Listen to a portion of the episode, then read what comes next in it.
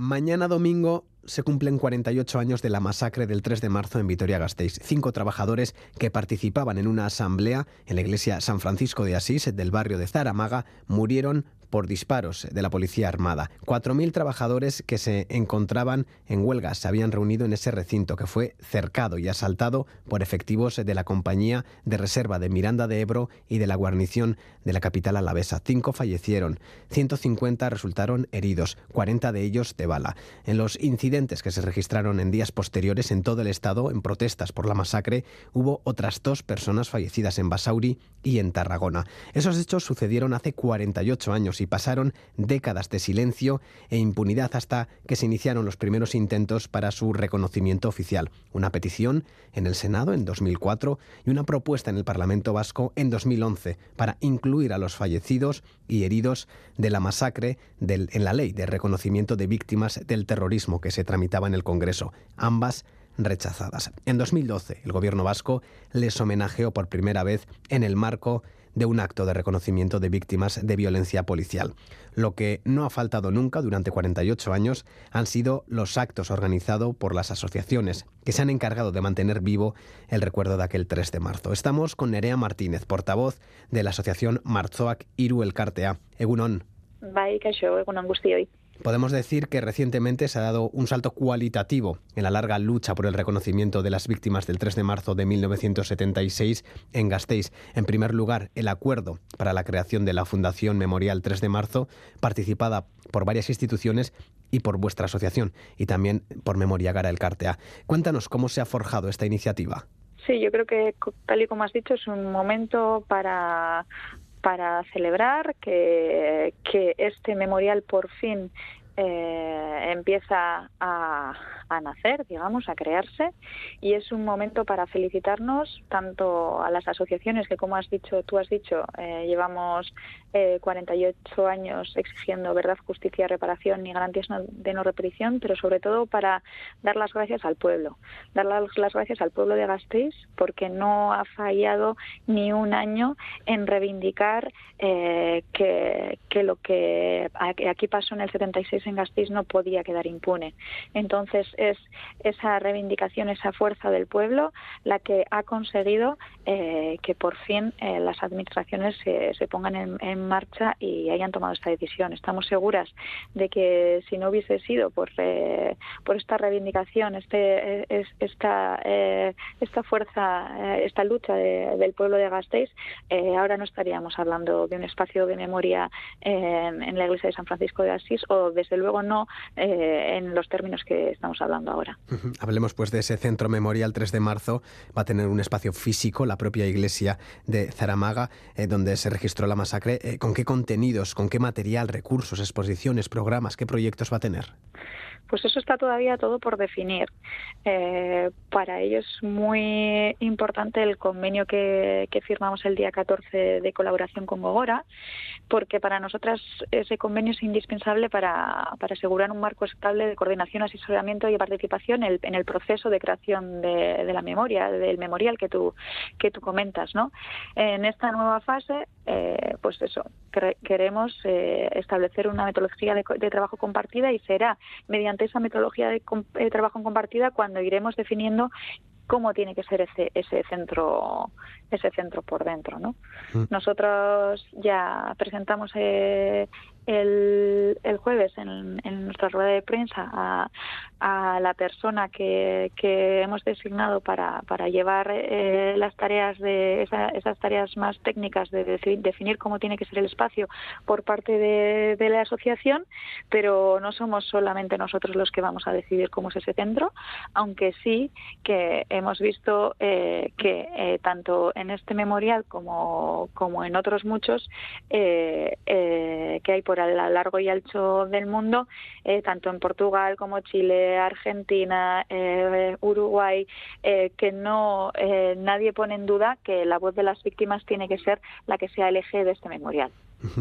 ¿Se han reunido ya con Gogora? no, el mismo jueves solicitamos una reunión, eh, eh, pues eh, Julen Díaz de Argote, que va a ser el, digamos, el interlocutor eh, de, la, de la asociación eh, solicitó una reunión con Gogora y creo que ya a principios de, de, marzo, en esta primera quincena de marzo, creo que ya han, que ya han decidido, o sea, que ya han elegido una fecha para reunirse. Porque es, es, importante, ¿no? Eh, esa reunión y estar y, tener un conocimiento de cómo se va a articular todo para poder eh, ofrecer aportaciones y poder compartir eh, esa esencia de lo que se quiere que en un futuro sea el memorial. Sí, al final nosotras llevamos años haciendo eh, un, o estudiando cómo, cómo queremos que sea ese centro. Hemos hecho muchas reuniones eh, a través de, la iniciativa Memoria Gara, desde la asociación también, para, para ver cómo tiene que ser ese centro, eh, con expertos en diferentes temas, arquitectos, historiadores, arqueólogos. también gente de, o sea, del del tema de la cultura, etcétera, y, con todas esas aportaciones hemos ido eh, más o menos definiendo, definiendo también con, procesos de participaciones de participación abiertos a, al pueblo de Gasteiz, a los barrios, a, los sindicatos, a las eh, diferentes asociaciones, incluso dentro de nuestra propia asociación. Hemos ido ya haciendo ese trabajo. Entonces nosotras ya tenemos ideas de cómo queremos que sea. Y, y es lo que vamos a ir a partir de ahora transmitiendo poco a poco, pues aunque todos los documentos que hemos creado los tienen encima de la mesa ya las, administraciones, pues bueno, iremos, iremos poco a poco transmitiendo. En la rueda de prensa del jueves dimos más o menos eh, tres pinceladas de lo que pensamos que hay que hacer próximamente, que, será eh, una eh, puesta en marcha del inventariado del patrimonio material de las personas que integran la asociación de 3 de marzo. Entonces se va se va a llevar a cabo eh, un inventario de, de, qué, de qué cosas guarda, qué objetos guardan vinculadas a las huelgas de los, del 76 eh, las personas de la asociación, pues que puede ser munición policial, ropa de calle, herramientas, eh, nóminas, grabaciones, bolsas de la compra con las que se manifestaban, fotografías, pegatinas, pueden ser cualquier cosa, ¿no? Y luego ya ese inventario también lo, tenemos intención de, ampliarlo a, la población de En general. Y, aparte, aparte de esto, también eh, es muy importante desde empezar a hacer eh, ningún trabajo en la iglesia, preservar eh, las marcas que puede tener la iglesia de, de las de, las huellas de, de, aquella masacre, ¿no? Hay que hacer un análisis topográfico y también eh, una, un, análisis arqueológico de pues las, las huellas o las balas que hay en, la, en los cristales, en la pizarra, eh, lo que se haya podido quedar en el foso eh, ya que estuviese aquel, que aquel día quedase en el foso y que luego eso se cubriese de alguna manera. Entonces, lo que no podemos hacer es empezar a hacer eh, la rehabilitación del edificio y, cargarnos todas esas marcas, ¿no? 48 años han pasado desde aquella masacre, porque han tenido que pasar tantos años para que se pueda dar pasos ya oficiales y efectivos en el reconocimiento y en la reparación de las víctimas.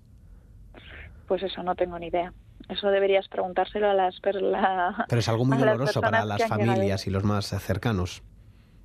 Sí, sí, sí. Y todavía más es más doloroso aún que, seguimos en, un, en, un estado, eh, desgraciadamente, tenemos que estar dentro de un estado en, en, la, en el que se siguen vulnerando los derechos humanos y se sigue sin cumplir la legislación internacional.